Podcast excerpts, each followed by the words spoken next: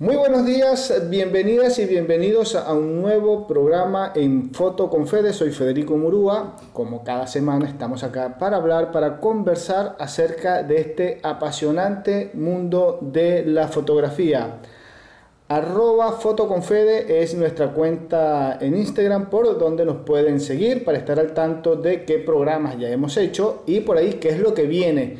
Que realmente este año 2022 viene cargado con muchas, muchas entrevistas muy, muy interesantes. Yo digo que no tenemos una entrevista que no sea interesante aquí en el programa, porque de todas las notas, las entrevistas, las conversaciones que hemos tenido y que estamos teniendo con fotógrafos de Latinoamérica, siempre sacamos algo positivo, nos enteramos de cosas muy interesantes, que es en sí la idea del programa, saber qué se está haciendo en nuestra tan querida Latinoamérica a nivel de fotografía. ¿Qué está pasando? ¿Dónde estamos? ¿Dónde están esos fotógrafos? ¿Qué sucedió con tantos fotógrafos que por ahí algunas veces suenan unos más que otros? Hay países que destacan más que otros.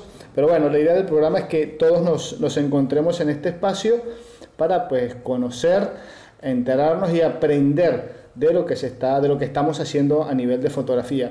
Por allí pueden revisar en nuestra revista www.creartis.com.ar, una revista pues bastante interesante de corte cultural donde van a ver pues notas bastante, bastante atractivas. Ya saben que este programa y todos los demás los eh, pueden seguir en, en nuestro canal de YouTube, estamos como Federico Murúa, el programa Foto con Fede, se pueden suscribir y semana tras semana pues les va a estar llegando la notificación todos los jueves de cada mes, así que ya lo saben. Y por ahí estamos preparando para las personas, los fotógrafos o los, eh, las personas que están entrando, los aficionados o los que quieren arrancar con esto de la fotografía, les gusta pasar un fin de semana diferente, ya por ahí estamos preparando las salidas fotográficas de, a partir del mes de febrero. Así que, de este mes de febrero. Así que pueden escribir para mayor información a nuestra cuenta en Instagram arroba fotoconfede. Bien, dicho todo esto, ha hecho la presentación del programa, ahora tengo que presentar a nuestro invitado en este día, al momento de hacer la entrevista. Estamos con Javier García, fotógrafo peruano. Él está allí del otro lado de, nuestro monitor. Eh, eh, Javier, buenos días, eh, gracias por aceptar la invitación. ¿Cómo estás? Federico, buenos días. Muchas gracias a ti por la invitación y la, y la oportunidad. En todo caso para que para para que después no se confundan porque es, es este es complicado. Mi apellido es García Rosell ah, el primer apellido es García Rosell y tengo otro segundo apellido que también es compuesto que es del campo. Es decir tengo un apellido muy complicado pero si alguien alguna vez quiere encontrarme no me busque como Javier García porque debemos ser más o menos pues unos 25 millones, ¿no? Javier García Rosell. Ahí está, Javier García Rosell, Rosell con doble L. Una S y doble L, así es. Una S y doble El apellido completo es García Rosell, ¿no? Ahí está, ahí está, perfecto. Sí, pues es como decir acá entonces Federico en Argentina, hay 10 millones. Sí, efectivamente, me puedo imaginar, me puedo imaginar. Pero muchas gracias, de verdad. Bueno, gracias a, gracias a ti por la, por, la invitación, por aceptarnos la invitación. A ver, Javier, contanos un poquito, ¿desde cuándo estás en, en, la fotografía allí en Perú y por qué fotografía y no otra, otra actividad por allí, qué sé yo, deporte? Ponele. a ver, lo primero, eh, ¿desde cuándo? Eh, es por lo calculo que ha sido hace como 15 años. En realidad yo tengo 45 eh, y 15 años no es tanto, quiero decir que he empezado en la fotografía casi, pasado, casi los 30, o incluso pasado un poco los 30. Entonces, ¿eso es desde cuándo? A pesar de eso, siempre me interesó y me pareció simpático el mundo de las cámaras cuando era chico, pero en realidad nunca me dediqué a eso desde pequeño. Entonces, a la pregunta desde cuándo, desde ahí. Y a la otra pregunta, ¿por qué? En realidad me he dedicado, Fede, a todo lo que te puedas imaginar que uno se pueda dedicar en esta vida. He limpiado casas, he limpiado oficinas, he vendido teléfonos de puerta en puerta, he trabajado en bares, he atendido mesas, he limpiado cocinas, he arreglado bicicletas, he pintado casas, he trabajado como parte de he trabajado como eh, parte del servicio de telefonía, de, de, llamadas, de contestar para la telefónica. He tenido un trabajo de funcionario temporal para la Comisión Europea, ganando muy bien también. Es decir, he tenido muchas, muchas actividades y la fotografía en mi casa llegó muy tarde. ¿Y por qué llegó? Eh, llegó porque literalmente eh, me compré una cámara. Un día me compré una cámara y, y fue tal el, el, enganche que sentí por este aparato, no tanto como, como creador de imágenes, sino como aparato, como quien ve una computadora, dice qué interesante este teclado, cómo, cómo, cómo este motor funciona. Me compré literalmente una cámara y desde ese momento que, que me enganché a la cámara como aparato y luego aunque parezca una forma rara de empezar el camino en la fotografía, primero me enganché a la cámara como aparato y luego me enganché a la cámara como, eh, como herramienta para generar imágenes. ¿Qué, ¿Qué, encontraste en la fotografía? Más allá de la cámara, del aparato, que ya fue lo que te, lo que te eh, eh, ese amor a primera vista fue el aparato. Pero en, en el paso 2, ¿Qué encontraste en la fotografía que te, que te, atrajo, que te sedujo, que te hizo quedar enganchado con, con, la fotografía? Qué buena pregunta. Y creo que tengo la respuesta y creo que hasta hace relativamente poco no la tenía. Creo que recién la tengo a partir de una serie de, de conclusiones. Creo que yo siempre he sido un enganchado de las cosas bonitas. Mm. Siempre he sido un enganchado de la belleza. Los rostros me parecen, siempre me han resultado especialmente interesantes y siempre eh, me han llamado especialmente la atención. Cosas que tengan que ver con el cuerpo humano en general. No tiene por qué ser un rostro necesariamente, pero el cuerpo humano siempre me ha llamado la atención. Y probablemente hasta que no apareció la fotografía, no tuve nada que hacer con ese interés que sentía yo por lo estético, por ese interés que sentía por la belleza. No había nada fructífero que se pudiera generar a partir de, eh, hasta que no llegó la fotografía. En el momento que llegué a la fotografía me di cuenta que puedo que puedo plasmar de alguna manera, es una palabra un poco, ya, este, un poco trillada, ¿no? Pero sí, que podía plasmar eso que a mí tanto me gusta, que lo podía plasmar en fotografía y que no solamente lo podía plasmar, sino que además lo podía manipular. Porque ahora, hoy en día, finalmente lo que yo hago no deja de ser una mínima manipulación, no es una captura gratuita de un entorno, ¿no? Hay una intervención grande de mi parte en, en generar algo, no es solamente una captura, ¿no? Entonces, eso, creo que eso fue una de las cosas que me dio la fotografía y que no tenía hasta, hasta que llegó ella. ¿Te costó, ¿Te costó trabajo empezar en, en, el mundo de entender el tema de la luz, de saber cuál es el proceso para elaborar una foto, lo, la parte esa por ahí aburrida de la fotografía, que es la, la velocidad del obturador, el ISO, bla, bla, bla?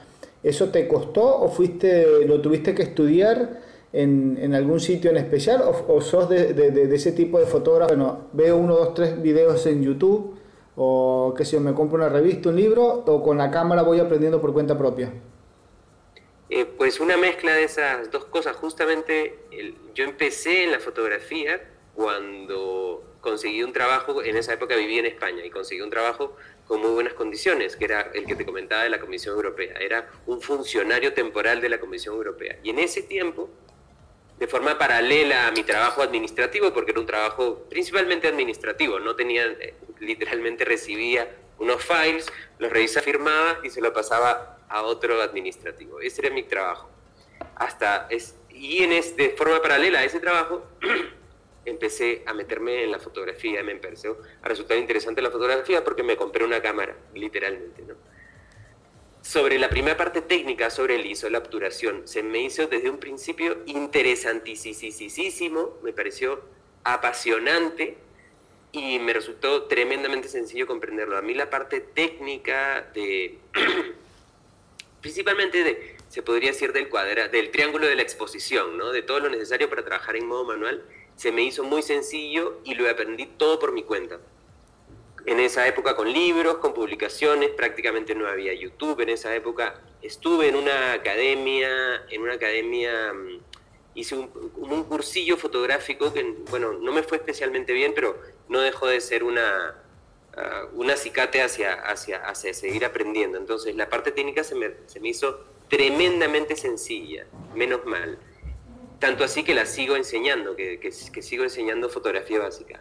Lo que sí se me hizo un poco difícil eh, fue el flash, que es una cosa que hoy en día pues trabajo con mucha facilidad, ¿no? Pero recuerdo, tengo el recuerdo de haber visto un flash por primera vez en mi vida pasado los 30 años. Quiero decir, yo nunca había tenido una, una, aproximación hacia, hacia la fotografía seria antes de eso, como para ir a ver un estudio, conocer un, un, equipo.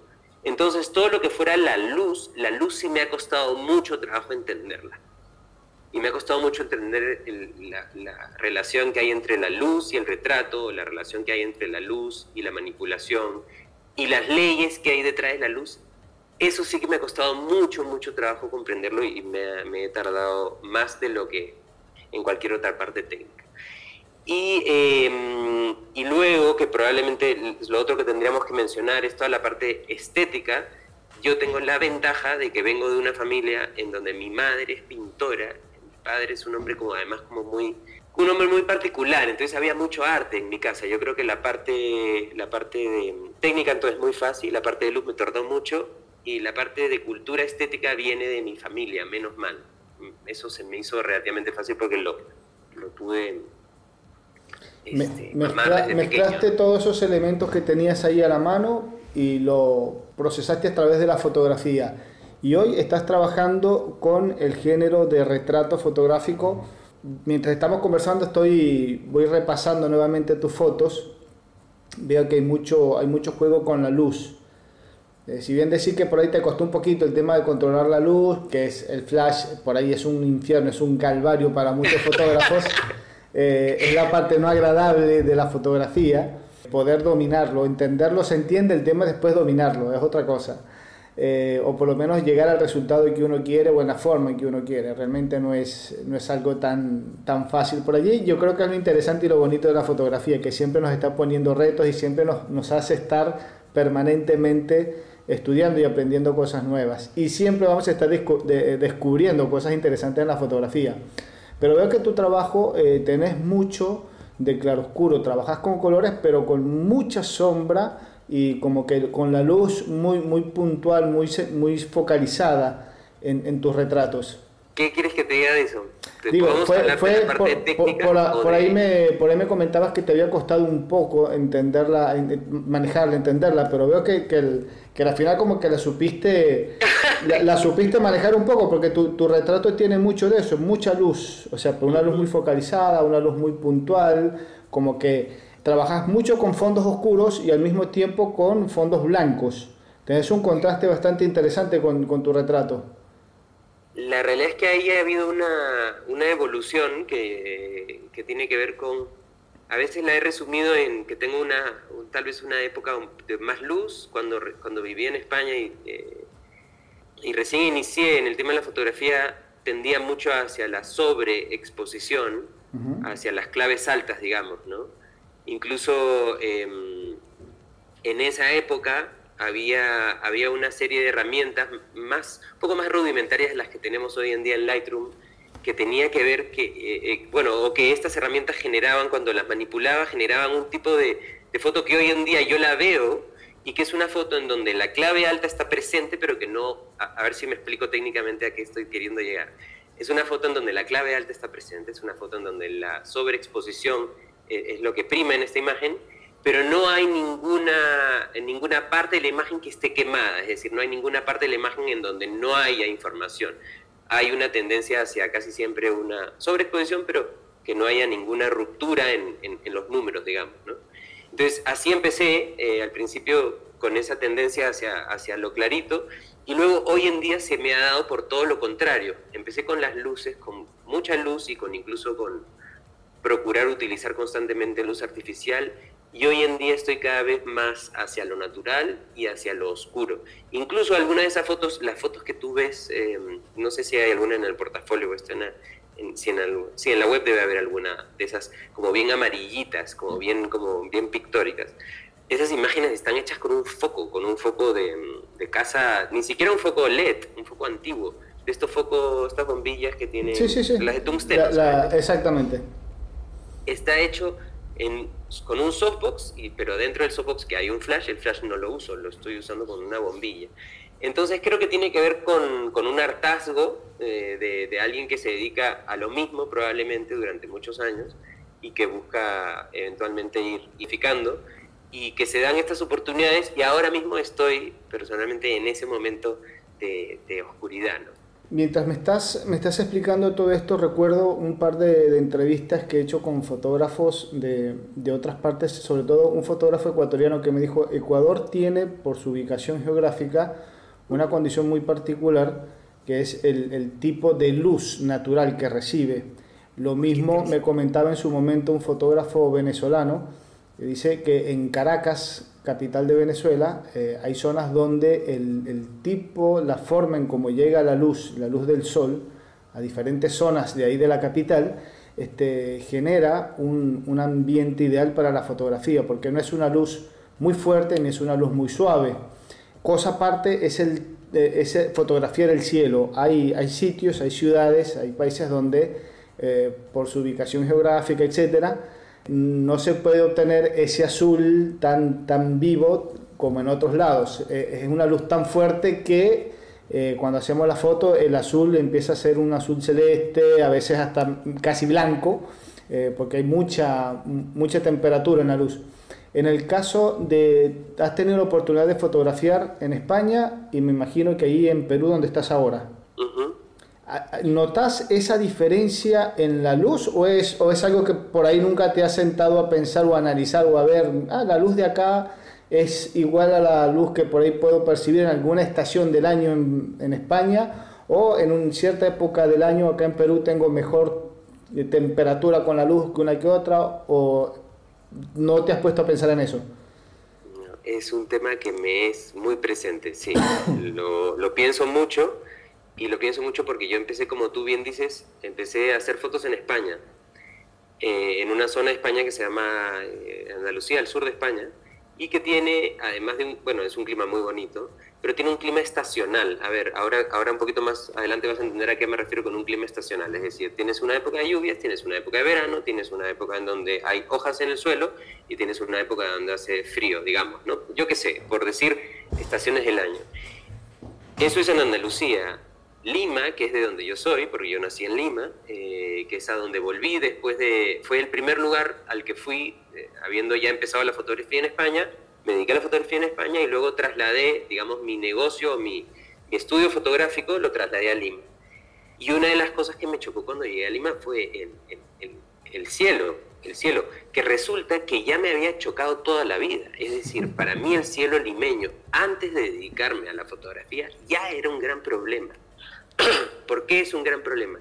Lima es un lugar en donde no llueve, en donde no nieva, en donde el cielo se mantiene casi casi igual durante, podría yo incluso pensar, entre 9 y 10 meses al año. Es decir, no existe el sol radiante, lo puede existir tal vez en algunos meses del año, pero siempre hay esta pequeña capa que te impide ver un cielo azul, que te impide ver una nube blanca como la de los Simpsons sobre un...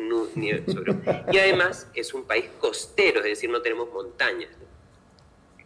Entonces, habiendo dicho eso, para quienes piensan que nosotros estamos pensando en el cielo para poder fotografiarlo, estamos hablando del cielo no porque, no porque Lima no tenga un paisaje eh, que pueda ser fotografiado, sino que el propio cielo es el responsable de que la luz que tengas dentro de tu casa o la luz que tengas cuando vas a la calle a las 12 del mediodía sea o no la idónea.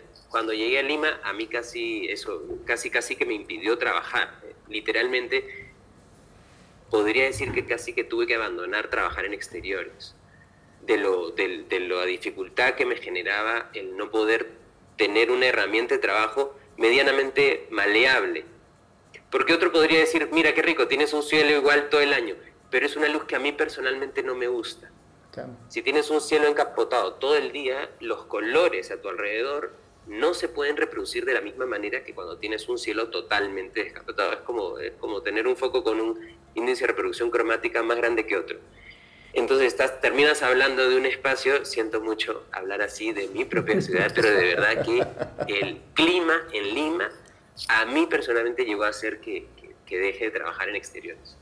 y luego ahora que he venido al Valle, por ejemplo, que ahora vivo en, vivo en, Cusco, esto queda en la sierra del Perú. Aquí el cielo está despejado todo el día, cuando no está despejado es porque está lloviendo, y cuando deja de llover se despeja y tenemos nubes y tenemos montañas, la luz no sale tan temprano, entonces aquí por ejemplo no tenemos, no tenemos luz eh, eh, paralela al suelo. la luz, el sol empieza a caer sobre, el, sobre nosotros como a la hora y media de lo que amanece, porque tiene que primero pasar por encima de las montañas antes que nos llegue. Entonces, efectivamente, es un temón y, sí, me afecta muchísimo. Pero te hago el comentario porque muchas veces sucede que por más que estudiamos, estudiamos técnicas de iluminación, el uso de flash, la luz del día, etcétera, por ahí incluso hay quienes eh, llegan a comprar su equipo fotográfico en función de las características que tiene la cámara para trabajar con cierto tipo de iluminación. Y entonces nos sucede que con ese equipo vamos, cambiamos el, entorno donde estábamos acostumbrados a trabajar y entonces vemos que el resultado no es el mismo. Pero ¿por qué acá la, fotografía no me sale tan bonita como me sale en casa? Por decirte algo. ¿Por qué acá en, en Lima tengo un estilo de foto con unas características y en Cusco tengo otras. ¿Qué pasó si era la misma cámara? O por qué en España me salen así y en Cusco me salen diferentes. Es la misma cámara, es la misma técnica y soy la misma persona. Entonces, por ahí este, siempre es bueno conversar, dar estos tips, estos detalles, porque son elementos que uno por ahí no toma en cuenta, sobre todo cuando uno está aprendiendo en fotografía o los pasa desapercibido no, por no levantar la vista y entender que hay una luz que viene de arriba, que tiene una temperatura, que tiene un, color, que eso influye directamente en la fotografía. Entonces siempre es importante, y aprovechando que tenemos la oportunidad de estar acá con vos, que tenés esa, por así decirlo, esa experiencia de, trabajar en países diferentes, donde las condiciones climáticas pues influyen y mucho.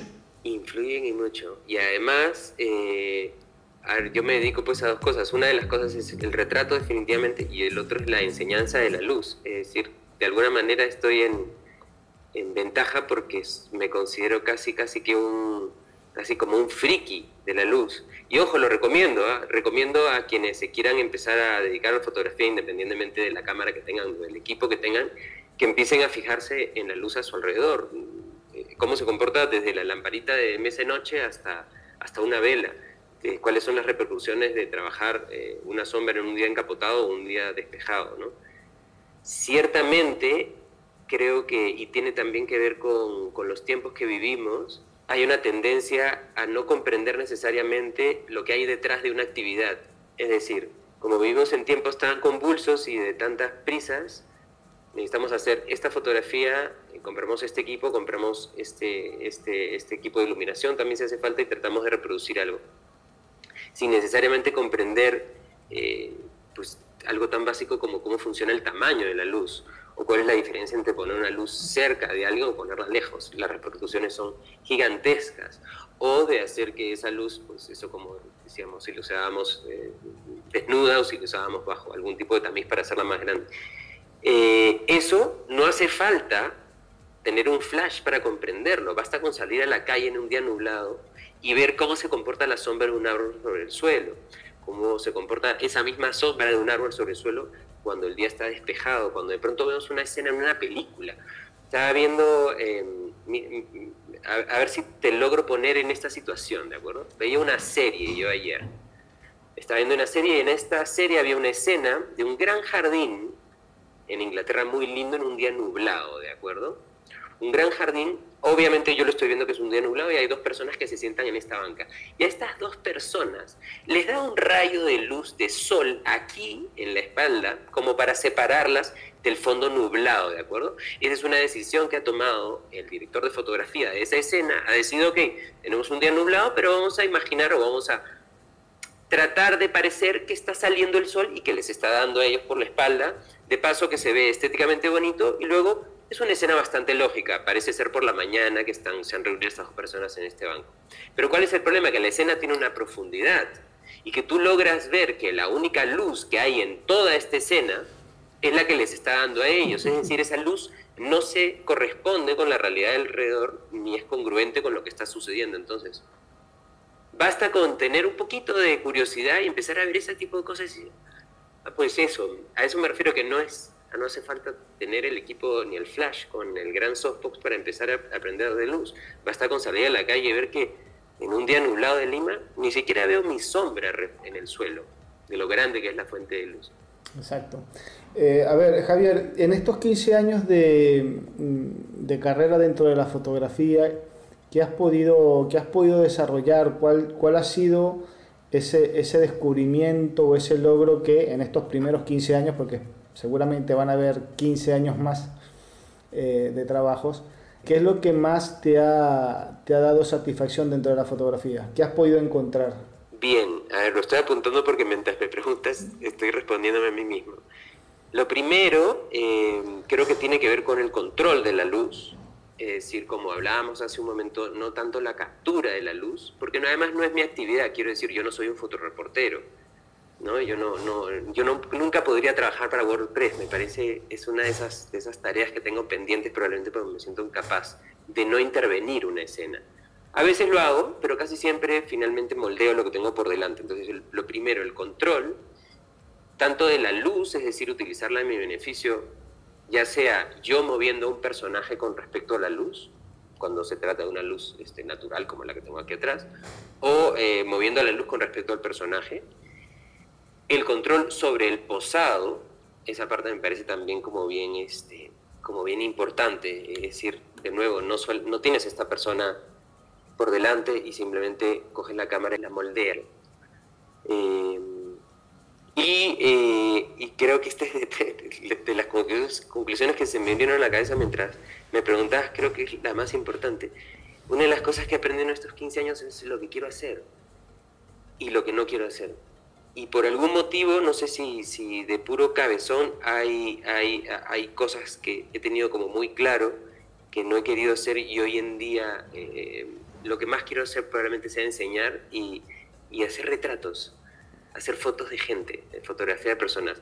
Esa es un poco mi conclusión ahora mismo de estos 15 años. El control sobre la luz, el control sobre el modelo, y con control me refiero además al cobijo, ¿ah? no solamente el tener una persona y tratarla como un robot, sino el control de la... Ah, mira, ¿cuál es la palabra? Eh, hay una palabra linda. Eh, el control de la, de la artesanía detrás de la fotografía, es decir, el control de tener tu, tu herramienta de trabajo bien manejadita que la persona que esté por delante tuyo sepa lo que estás haciendo y además que se sienta segura, que sienta que lo que estás haciendo ahí es una cosa que va a salir bien. Entonces, a eso me refiero con el control de la persona y con el control de la situación, pero sobre todo lo que te decía, hacer retratos, que es lo más lindo.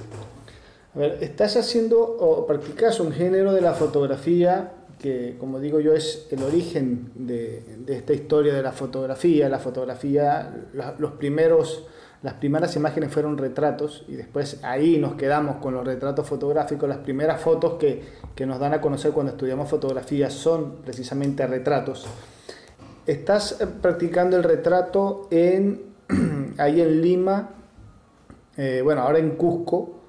Eh, sabemos que hacer retratos no es fácil, a, modo general, en el planeta Tierra no es fácil porque no todo el mundo le gusta el tema de que le hagan fotos eh, por allí hay zonas donde la cámara intimida mucho, hay zonas o hay ciudades o hay países donde una cámara fotográfica incomoda demasiado, pero más allá de todo eso, ¿dónde sentís que es más, primero, ¿dónde, ¿dónde te sentís más cómodo haciendo retrato?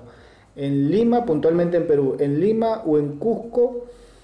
Y segundo, ¿dónde, ¿dónde pensamos que es más abierta la gente para dejarse retratar?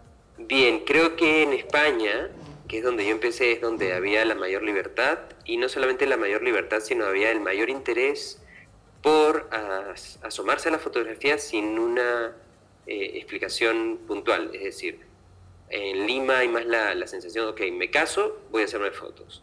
Eh, estoy embarazada, voy a hacerme fotos. Eh, yo qué sé, tengo un hijo, voy a hacerme fotos familiares. Pero en España me da la impresión de que había una mucho mayor apertura Ah, del cliente hacia lo que yo ofrezco, que no es necesariamente una fotografía relacionada con algo, sino es simplemente una fotografía eh, que busca que la persona se fotografíe, es decir, que pase por el ejercicio de fotografiarse sin la excusa de es que mi niño ha, crecido o, porque quiero hacerme fotos. Con... Eso es, un nicho, digamos, que yo intento este, vender y que en España me parece que era mucho más, mucho más presente, era más sencillo trabajarlo. Y, eh, y, de nuevo, pues tomando en cuenta que tengo un nicho muy difícil en donde, en donde intento eh, abarcar el grupo de personas que se fotografían por el placer de fotografiarse y no solamente por el, placer de tener el material, de pasar por el material, que no deja de ser una cosa relativamente mecánica, sino de vivir la experiencia de mm, lo que tú comentabas, ¿no? De exponerse a otra persona, ponerse por delante de la cámara de otra persona y dejarse fotografiar, es todo un temón, puede ser todo un, casi casi una terapia. Por cierto, no lo he mencionado, pero soy graduado de psicología. Hice ah, seis años de carrera de psicología cuando viví en Lima. Lo primero que hice antes de mencionar todos los miles de trabajos que hice es que estudié una carrera universitaria de seis años de psicología, que no la practiqué nunca, pero que me imagino que, que, no deja de, estar un poquito presente. Entonces, este, a tu pregunta, era mucho más fácil. A mí me da la impresión de que había una mucho mayor apertura hacia todos los campos de la fotografía y hacia permitirse uno mismo ser fotografiado en España. Y no, pero no por eso, no porque en España la gente se fotografía más, eh, quiere decir que se precie, se valore o se le dé un valor eh, social, sentimental eh, mayor a la fotografía. ¿Dónde te parece que, que se siente más ese tema de la fotografía en el seno familiar? Sobre todo cuando me comentabas recién que en Perú ponías el ejemplo, me caso, me hago la foto, tengo un hijo, me hago la foto, estoy embarazada, me hago la foto. Es como que la foto ocupa, o la fotografía en este caso, ocupa un, un, valor, un plus muy, muy especial dentro del seno familiar. Que por allí el que se va a hacer fotos a cada rato, porque qué sé yo, modelo, me gusta, me compré esta ropa nueva o qué sé yo, tengo la oportunidad de tal cosa, es como que hay una diferencia entre el motivo por el cual me estoy fotografiando. Mm. Puede ser que hay, que hay, que hay ciudades o hay regiones donde la fotografía tiene un, valor social, cultural, como que un poquito más presente que en otras regiones. ¿Puede ser? Qué interesante, no lo había, no lo había pensado así, eh, pero me puedo imaginar que en contextos tal vez se podría decir eh, de mayores carencias tecnológicas, como por ejemplo donde yo vivo, ¿no? Tal vez la fotografía tiene históricamente un valor mucho más, eh, mucho más arraigado, mucho más eh, potente que, en contextos de ciudades más alocadas, ¿no? en, donde, en donde el teléfono pues, hace una ráfaga de 10 fotos. Eh, e incluso la gente mayor, que es la que apreciaba antes la fotografía física, puede ya hoy en día incluso en esos contextos llegar a estar un poco más adormecida. ¿no? Entonces, a tu pregunta creo que en contextos como este, aquí se valora más la fotografía pero creo que en general, a nivel mundial, y es algo a lo que yo no me dedico, pero ojalá y cada vez más gente se dedicara, creo que la fotografía a nivel mundial tiene un papel por encima, por ejemplo, del video, a la hora de hablar del tema familiar. Hay un nicho en el que yo nunca me he metido, pero que a todos mis alumnos los trato de convencer que se metan, que tiene que ver con el nicho de la fotografía familiar. Aquí en Perú se está perdiendo, está desapareciendo. Hace 25 años ibas a la casa de alguien y la sala estaba llena de 25 marcos de fotos con 25 fotos, muchas de ellas muy sencillas, pero son fotos claves, es decir, fotos que tú bastaba con que vieras esas 25, no necesitabas las 14 millones que tienes en tu teléfono, bastaba con esas 25. Y una de esas, por lo general, era una foto de familia, pero una foto de familia bien hecha no un selfie con, tu, con tus amigos, no, una foto de familia en donde los abuelos, por ejemplo, están presentes con los tres hijos, por decir algo, los tres hijos con sus hijos, y tú cuando ves esa foto reconoces, este es un núcleo familiar, este es el padre, esta es la madre, estos son los tres hijos, estos son las esposas, están bien compuestos, los cuerpos van hacia donde tienen que ir, hay un triángulo, hay una presencia de, de una distancia paralela entre las cabezas hay un trabajo y esa foto, olvídate del valor monetario de esa foto, es decir, de tener un profesional que tenga la capacidad en su estudio de iluminar un grupo, por ejemplo, de 15 personas, además de sentarlos en banquitos de diferentes alturas, de componer esta única imagen de 18 personajes, ¿cuánto vale esa foto? Olvídate si vale mil dólares o dos mil dólares, son tantos los miembros de la familia que podrían pagarla sin ningún problema. Pero esa es una foto que vale para toda la vida. Ese creo que es un valor que siempre ha estado presente en la humanidad desde que se inventó la fotografía y que creo que además que se puede recuperar porque sigue siendo, sigue habiendo creo un amor incondicional, universal por la fotografía y en el ser una familia más. Una fotografía que por cierto se ha vos decís muy, muy bien que es una fotografía que se puede recuperar, pero es una foto que se ha ido perdiendo, esa famosa foto familiar que uno entraba en una casa cuando era chico y veía la sala, como bien, bien lo recalcabas hace, hace un momento, la foto de los integrantes de esa familia, de esa casa. Ahí claramente este es el tío, este es el hermano, este es el abuelo, este es no sé cuánto, acá está la abuela o acá está la abuela. La, abuela normalmente, las abuelas, generalmente a una avanzada edad ya estaban vestidas de negro porque ya habían perdido en algunos casos a, sus maridos, entonces ya uno no tenía que preguntar dónde está este, dónde está aquel, porque ya la foto te hablaba un poco de, de, ese ritmo de vida. más allá incluso, no solamente eso, sino que además eran bonitas. Es decir, es una foto que te provoca tenerla, no por el valor sentimental que tiene necesariamente, que también lo tiene, sino porque además es un cuadro. Ver una foto bien compuesta de familia en donde la abuela está impecable, así esté vestida de negro, y ves que los personajes han hecho el esfuerzo.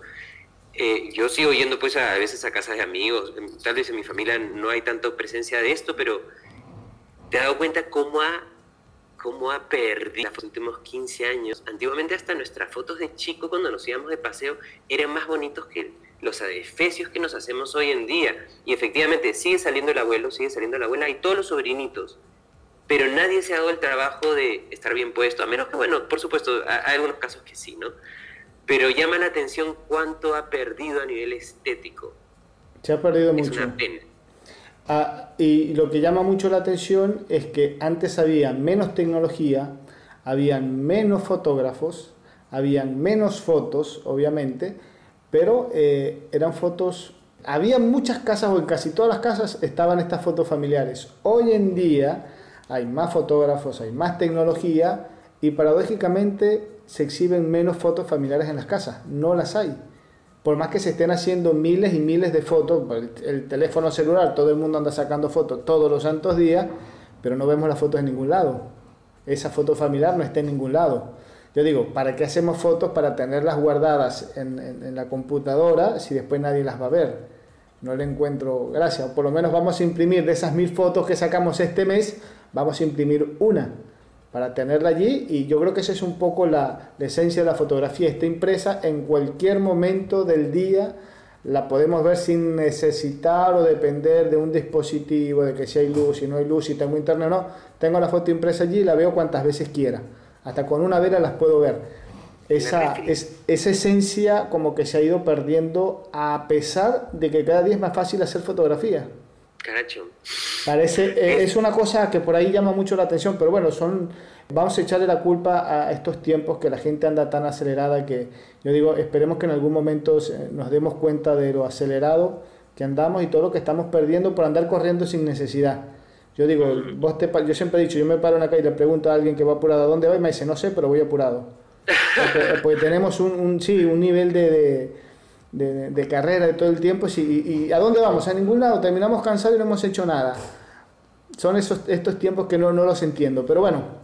Y son tiempos tal vez para fomentar justamente esa calma, ¿no? Para, para invitar hacia la hacia sosegarse un poco, incluso a la hora de aproximarnos a un tema como la fotografía, ¿no?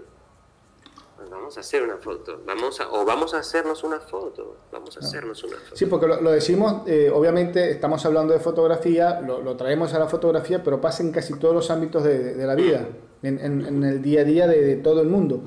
Es, es, un, fenómeno, es un fenómeno que yo digo, no, no, sé, no sé en qué momento empezamos a correr, y bueno, esperemos que así como empezamos a correr nos cansemos y volvamos a caminar. sí, porque este ritmo este ritmo nos va a matar. Y eso es una de las razones por las que vivo donde vivo, ¿no? Aquí en, el, en donde vivimos, realmente la vida es, es un paraíso. Eh, escribe cuando puedas en, Google Yucay y, Cusco, Yucay Cusco para que veas un poquito el pueblo donde vivo. Y mm, en espacios como estos, aunque por supuesto estamos expuestos a la tecnología y estamos expuestos a, a la locura del mundo al, que, eh, en el que vivimos, pero son espacios que permiten eh, sin duda, una, con mayor facilidad, un, un, sosiego, ¿no? Una, una pausa. un espacio mismo, así es, un espacio para... Tú sabes que yo hace cinco años que no pongo el despertador para despertarme. hace cinco años que me despierto porque mi, mi, cuerpo dice, Ya. Bueno, ha llegado la hora de levantarse. Ya recargaste. Si no son más de cinco años, probablemente más de cinco años. Interesante. Hablando de pausas y hablando de, estos tiempos, eh, por allí, no sé, de repente lo conversamos con algunos entrevistados en programas anteriores y para muchos el tema de este parate por cuarentena, por esta situación que estamos atravesando a nivel mundial, para muchos les, les fue de provecho, para muchos fotógrafos, porque dice, me permitió eh, sentarme, detenerme un poco en ese trajín del día a día, del trabajo, de la foto, etcétera, etcétera, me sirvió para eh, sentarme, hacer una retrospectiva, ver qué venía haciendo, fue la pausa para proyectarme en un futuro. Qué quiero hacer, qué estoy haciendo, analizar, corregir, replantearme muchísimas cosas desde, desde la fotografía obviamente y de a poco como que han ido engranando ese, ese aprovecharon esa, esas vacaciones forzadas por así decirlo que fue la cuarentena o que está siendo la cuarentena para muchos y les ha servido como de un revulsivo, un, un, un oxígeno adicional como para, para buscar ese, esa vía que por ahí como que estaban perdiendo y no se habían dado cuenta por ese trajín de todos los días. En tu caso, esa, esa desconexión entre em, España, Lima, ahora estás ahí en Cusco, como que buscaste esa pausa, este parate me imagino que también de, cuarentena te, te, te, permitió analizar un poco eso o, o fuiste de los que estabas ahí a la expectativa de que suelten, que suelten, que suelten esto para volver a salir o te sirvió para analizar, pensar tu trabajo, eh, crear cosas nuevas, eh, fijarte proyectos? Bien, yo creo que me sirvió muchísimo, además porque hice un proyecto de autorretrato, en uno de los meses hice un proyecto de autorretrato, es decir, creo que la conclusión finalmente, yo personalmente diría que me sirvió muchísimo. Ahora, también sumaría a este comentario que fue duro, extremadamente triste, extremadamente desesperante, extremadamente desesperanzador. Lo recuerdo como, como probablemente una, uno de los tiempos más oscuros en mi vida. Eh, esta, esta, este encierro, esta, esta incapacidad para, para generar riqueza, eh, este, este eh, absoluto silencio entre, entre, entre los colegas, de alguna manera, de tal vez todos, como ninguno queriendo admitir que esto que estaba sucediendo económicamente era absolutamente atroz, era eh, devastador para una, para una, ah, para una plataforma eh, tan precaria en un país como el Perú para el fotógrafo. Entonces, efectivamente, creo que ha habido toda esta parte, yo la, podríamos incluso hasta llamar como romántica, ¿no? Porque ha sido tan atroz. Yo veo las fotos que me hice, las fotos, me hice autorretratos y hoy en día los veo, ¿no? Y, se, me se me escarapela la piel de pensar que momentos tan duros, ¿no? Y efectivamente ha traído unas consecuencias muy positivas, pero creo que también toca eh, eh, anotar en la agenda empezar a hablar de este tema, ¿no? De cómo, de cómo efectivamente, porque somos pues, los seres humanos somos alucinantes, ¿no? Y hemos logrado, estamos logrando levantarnos de esto. Claramente, pues este, la adaptabilidad es una de nuestras características, ¿no? Pero yo abriría un espacio para, para también hablar del pasado para que no vuelva a suceder una cosa así, eh, en donde personas como yo, por ejemplo, que se podría decir que estoy mejor plantado que otros porque tengo más tiempo, porque ya me dedico a esto, tengo más conexiones, en fin. A pesar de eso, ha sido una dureza y se sigue sin hablar del tema, ¿no? Hemos salido todos medio a flote y, oh, ya estamos bien, ¿no? Pero, caracho, los dos últimos años han sido... No han sido fáciles, no han sido fáciles para, bueno, vamos a decirlo para, para la fotografía en general, sabemos que a nivel eh, social en, todo sentido no fue fácil. Eh, nos vamos a quedar con la fotografía porque hablamos de fotografía en el programa.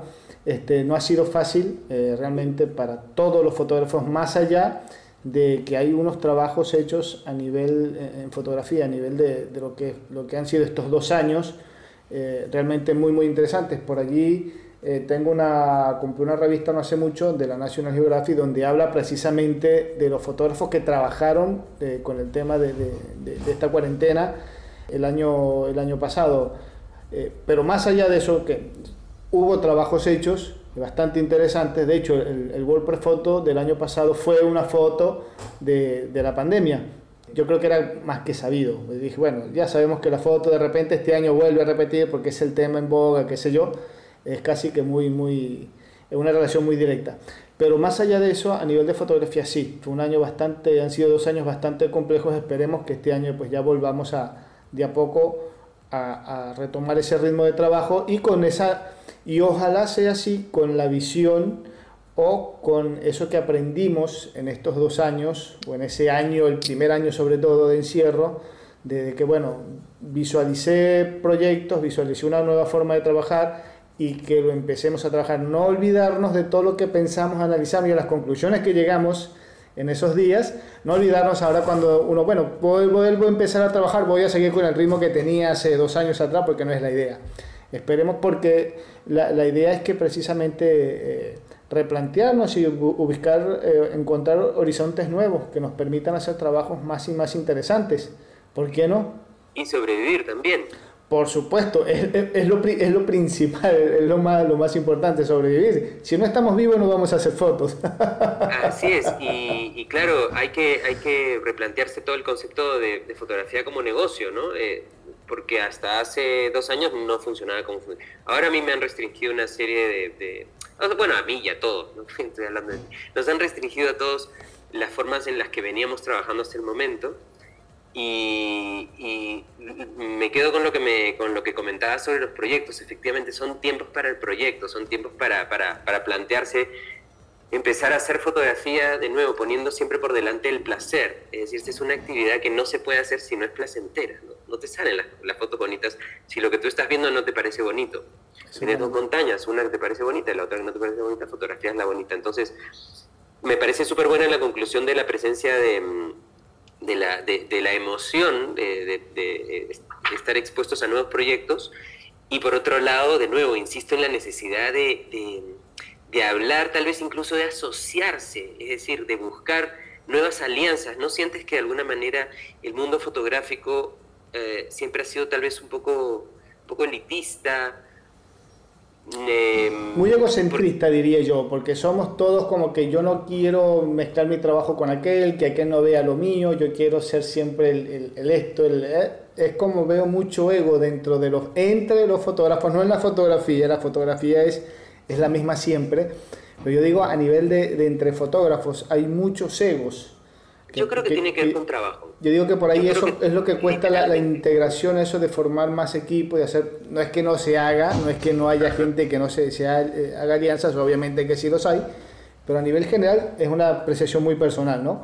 Eh, me parece que es un tema por ahí de egos. A veces unos más sanos que otros, pero yo digo, bueno, ojalá que con el tiempo, y sobre todo en estos tiempos, pues sirva un poco como para que empezar a entender que tenemos que como, como sociedad o como seres sociales que somos, tenemos que estar siempre en contacto, en relación con los demás, pues por allí entre fotógrafos se puedan juntar y hacer proyectos y desarrollar mejores trabajos.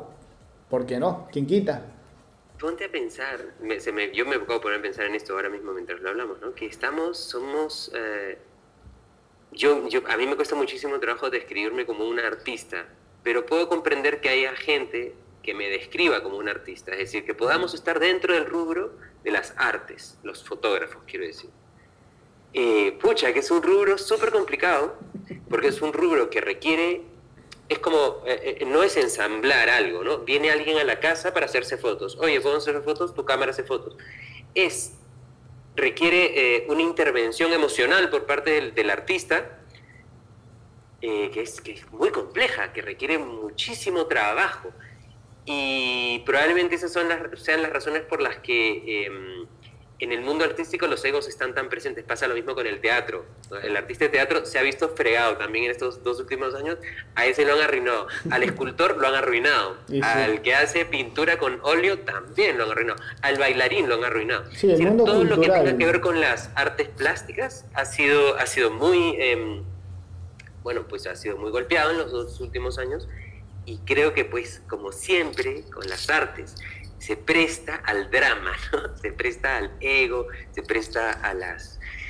Eh, porque pues para poder ser artista hay que tener, me imagino, una mínima parte de...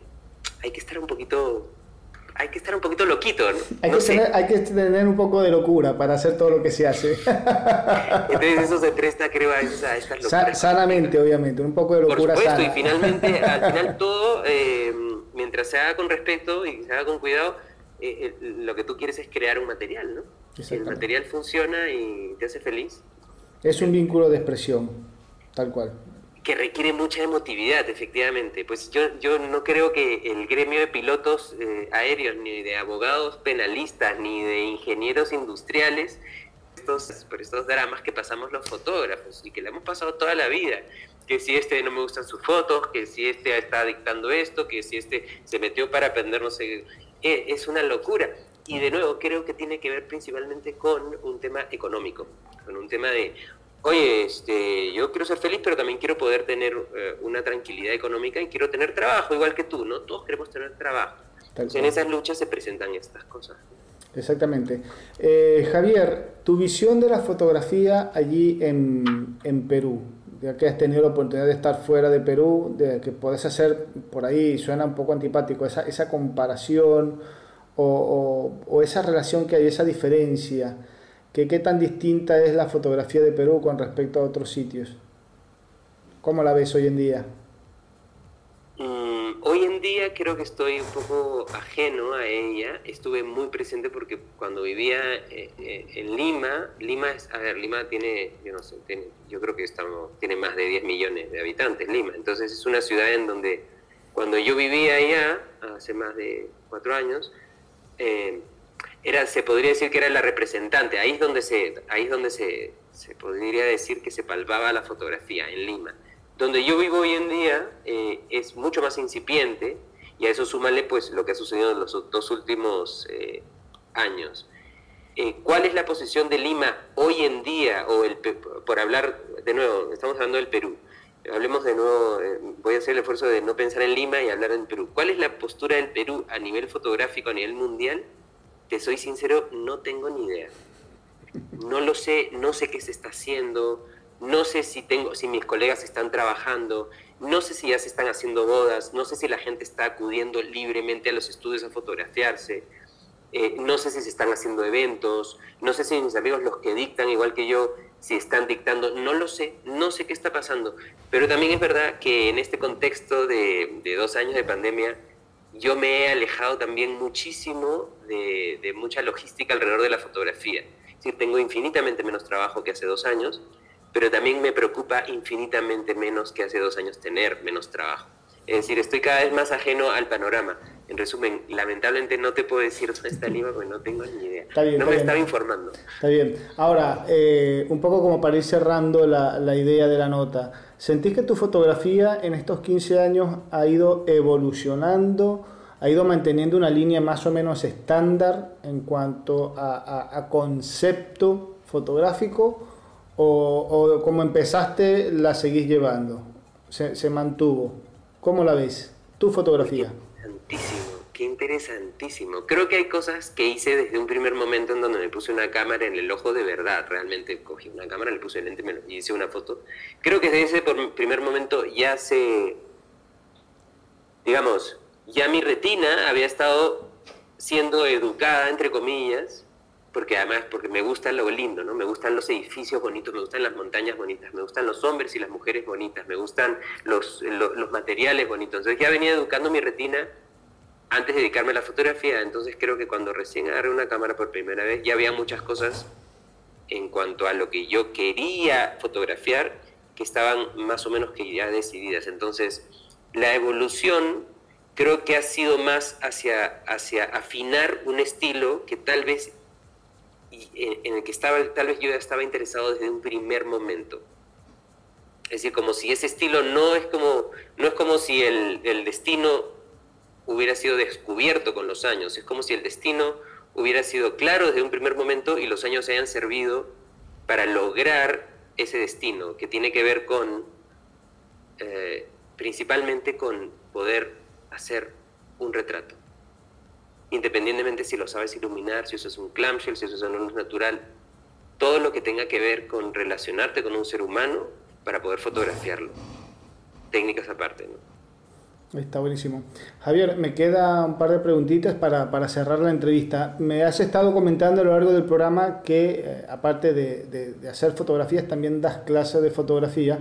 Siempre decimos que acá en el programa nosotros no sabemos del otro lado quién nos esté escuchando, eh, sobre todo en, toda Latinoamérica, por ahí este, hay alguien que dice, me gustaría que Javier nos dicte eh, unas clases de fotografía. Hoy en día con el Internet, que se puede hacer tranquilamente ahí desde, desde Cusco, puedes dar una, una clase a, qué sé yo, en México, la puedes hacer en España, la puedes hacer acá en Buenos Aires sin necesidad de moverte de ahí de, de Cusco. Y, estás activo nuevamente dando, dando clases, las das durante todo el año, tenés alguna alguna temporada en particular? ¿Tenés algún público en particular? ¿Alguna preferencia o es lo que venga, lo que vaya viniendo? Sí, menos mal, eh, el online a los que nos dedicamos a esto con el que en estos tiempos nos ha salvado, la verdad que significativamente. Em, ah, a mí, yo siempre voy a optar por, por lo personal, ¿no? A mí, una de las grandes tragedias de esta situación es que eh, a mí me encanta dictar y me encanta estar rodeado de gente y me parece, es, me parece como muy lindo eh, toda esta situación de, de, poder dictar frente a frente. A pesar de eso, eh, menos mal han habido estas, estas tecnologías y hoy en día yo ah, dicto, lo que hago son ah, talleres one-on-one, lo que se consideran one-on-one, que son clases, a ver, es una forma como muy ostentosa de hablar de clases particulares. Entonces dicto clases particulares eh, eh, principalmente a gente de Latinoamérica, de México eh, y, de, Argentina. También he tenido algunos alumnos de Chile. En Perú ya casi no tengo alumnos, tuve, al principio, pero sí, dicto clases de una hora en donde mm, lo que el alumno quiera lo aprende. Por lo general se ponen en contacto conmigo por todo lo que tenga que ver con iluminación. Es decir, yo soy como el representante o el, el experto en, en todo lo que sea iluminar, a, iluminar, mm, ya sea un rostro, por lo general un rostro, y toda la, otra, eh, toda la parte técnica detrás de eso. ¿no? Entonces sí, menos mal sigo dictando clases particulares si es que a alguien le interesa y quiere hacerlo, eh, efectivamente, ahora mismo estoy en el segundo piso de mi casa, pero usualmente las dicto en mi estudio, donde están mis luces, donde están mis softboxes. Entonces, por lo general hacemos clases virtuales, pero lo más parecidas a lo que sería una clase si nos estuviéramos frente a frente. Perfecto. ¿Y por dónde, por dónde te pueden contactar las personas para, para solicitarte información o para ver las clases? Me pueden escribir directamente a través de mi WhatsApp. mi WhatsApp está en mi web. Mi web es www.javiergarciarosel.com. Esa es. Eh, bueno, mm, si escribimos Javier García Rosel en Google aparece eso.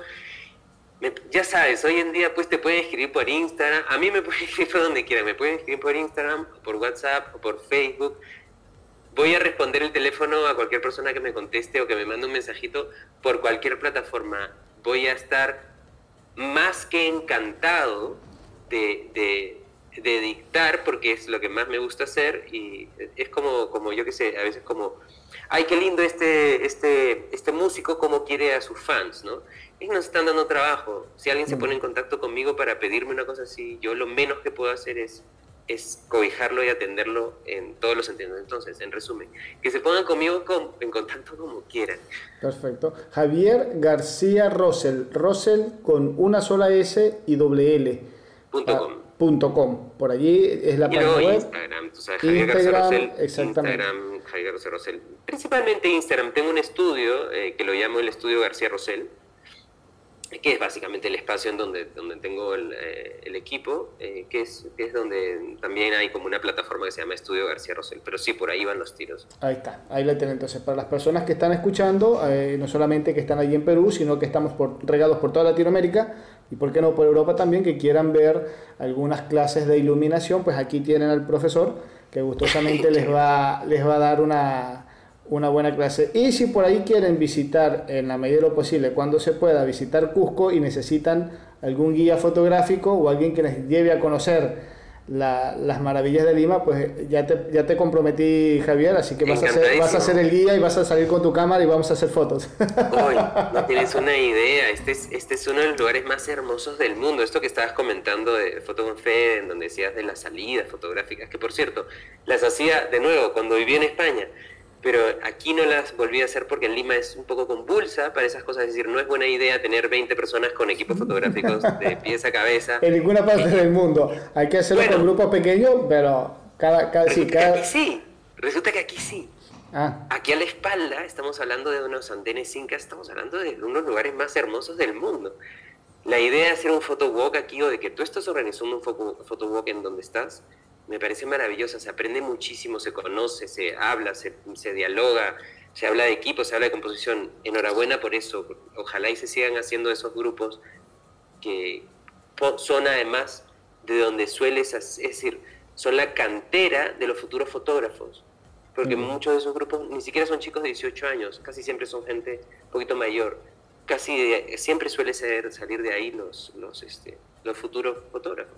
Sí, y por ahí aunque, aunque a veces lo pensemos, no, pero ya yo tengo tanto tiempo haciendo fotografía, ¿para qué voy a hacer una salida con otro? Total, y esa zona puedo ir solo, puedo... De cada, ojo, tengo cerca de 20 años haciendo fotografía y te digo, eh, cada vez que puedo hay un curso, una cosa, voy, así sea de fotografía básica.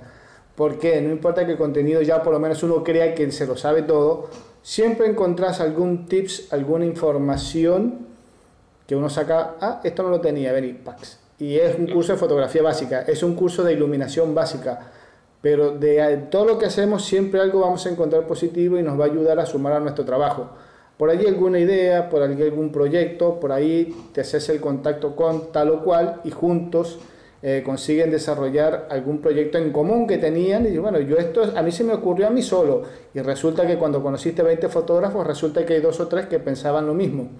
Entonces por ahí se te hace más fácil también desarrollar proyectos. Eso es un poco también lo, lo interesante de este tipo de actividades que pasan en todas partes del mundo y siempre decimos es bueno eh, que, que, lo hagamos permanentemente porque nos ayuda a crecer como fotógrafos, a desarrollar la visión y entender un poquito más la fotografía y el concepto de fotografía como tal. Mm, mm, bueno, y compartir además, convertir una, una cosa que puede ser tan técnica en algo que se puede convertir en tan humano, ¿no? Mis mejores amigos siguen siendo a veces colegas con los que, con los que he empezado, ¿no? Exactamente. Enhorabuena por eso, qué maravilla. Bueno, Javier, quiero respetar el, eh, tu tiempo, el tiempo de la entrevista, y estamos ahí en el, en el rango de, de, horario de entrevista. Eh, no me queda más que, que agradecerte por, por esta, esta, conversación, todo esto que hemos aprendido hoy en, ahí en el, en el, programa sobre tu fotografía, sobre los tips que nos has dado por allí bastante interesantes. Estoy seguro que del otro lado las personas que han escuchado la entrevista pues dirán lo mismo, ya saben, Javier García Rosell para que lo contacten, se pongan de acuerdo con él, quiere una clase de, iluminación fotográfica, pues aquí tienen a la persona y que gustosamente pues los va a estar atendiendo. Javier, no sé si querés cerrar con alguna algo que nos quedó por fuera, algo que quieras acotar. Tenés las puertas abiertas del programa. Muchas gracias, Federico, darte las gracias por la oportunidad. Eh, bueno, eso, principalmente eso, darte las gracias por la oportunidad, invitar a quien eh, bueno, invitarte a ti también, eh, más bien quería decirte porque no hemos hablado mucho técnicamente, pero porque tal vez a veces le huyo porque siento que la gente se puede, se puede aburrir. Pero si en algún momento quieren hacer una, una entrevista más técnica, y con más técnica me refiero a, verdaderamente meternos, meternos en la parte técnica de cómo funciona una luz, estoy abierto a, a, que, a que lo hagamos definitivamente. No lo hago de nuevo porque siento que a veces hay un grupo de gente que se puede aburrir mucho. Y lo otro, invitar em, a, tus... A tus eh, ¿Cómo se diría en este caso? seguidores o escuchas. Hay gente que nos sigue y hay gente que nos escucha solamente. Cualquiera de los dos, para mí, son bienvenidos. invitar, invitar a, a, todo este grupo grande de gente a, a ver, los invito a que se expongan a lo estético, es decir, si estás empezando, yo no sé eh, cuál es el nivel de la gente que te escucha, pero me imagino que habrá un número de gente grande que está empezando, es decir, que habrá un, grupo de gente que, está iniciándose en la fotografía y que está utilizando este medio para empezar a, empaparse de temas fotográficos. Como consejo para aquellas personas que están en ese proceso, eh, el que yo les daría sería que, que mm, consuman estética que consuma estética de todo tipo, desde cultura, desde pintura, desde un edificio, desde comprender la diferencia entre un suelo y otro, eh, de ver cómo se comporta la luz a las 7 de la mañana versus las 12, cómo es un verde en un jardín, cómo es una sonrisa, cómo es un cuello, la forma de una mano, eh, yo qué sé, consumir estética. Hasta que no consumamos estética y nuestro corazón no se llene de cosas bonitas, va a ser muy difícil traducir eso luego eh, que tengamos cuando tengamos un aparato en las manos, ¿no? Entonces eso, ese es la única, el único pensamiento con que quería, quería dejarlos y ojalá y nos podamos volver a ver de nuevo. Seguramente que sí, seguramente. Ya estás dentro de, como lo decimos, desde el comienzo de, de, estos programas, ya estás en nuestra lista de fotógrafos entrevistados, así que es la primera de muchas entrevistas que vamos a tener. Eh, igual, cuando tengas algo por allí que quieras compartir con nosotros, no hace falta que yo te llame o que te mande un mensajito y te diga, Javier, ¿tenés tiempo? Por ahí puede ser al revés, Fede, si tenés tiempo, me gustaría hablar de esto y pues gustosamente eh, vamos a estar ahí eh, con las puertas abiertas para hacerlo. La idea del programa es eso, ir entrevistando, ir conociendo qué se está haciendo en el mundo de la fotografía acá en Latinoamérica. Fantástico, Fede. Muchísimas gracias nuevamente por la oportunidad. Y qué, qué bonito poder hablar hacia estas distancias con tanta facilidad también, menos mal. Bueno, muchísimas gracias a ti. Teníamos entonces allí a Javier García Rosell, fotógrafo peruano, con quien estuvimos eh, compartiendo en este programa del día de hoy, fotógrafo de retrato, fotógrafo que maneja de una manera bastante interesante el tema de iluminación. Así que bueno, con él conversamos eh, este día de hoy. Queremos pues recordarles nuestra cuenta en Instagram, fotoconfede, por allí pueden eh, estar pendiente de los programas que ya hemos pasado y los programas que van a venir en un futuro. Eh, nos siguen por allí, por nuestra cuenta en Instagram. También tenemos, eh, el programa se transmite obviamente pues por el canal de YouTube y por podcast. Nos encuentran como Federico Murúa, el programa Foto con.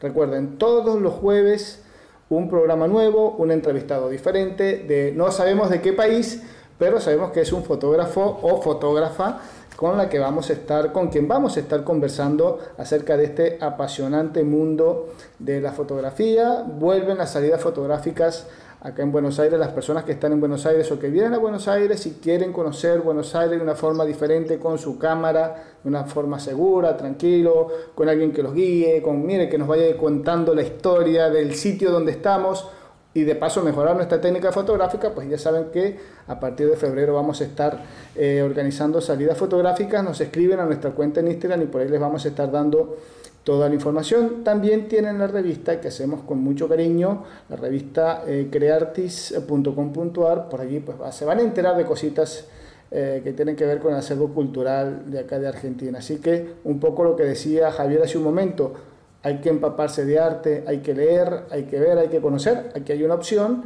adicional para las personas que van a visitar Argentina o que quieran conocer un poquito de todo, pues bueno, ahí tienen la revista creartis.com.ar para ello. Nos encontramos entonces la semana que viene con un programa de corte similar, siempre, siempre, siempre hablando con fotógrafos y fotógrafas de nuestra querida Latinoamérica. Chau, chau, nos estamos viendo, nos encontramos la semana que viene.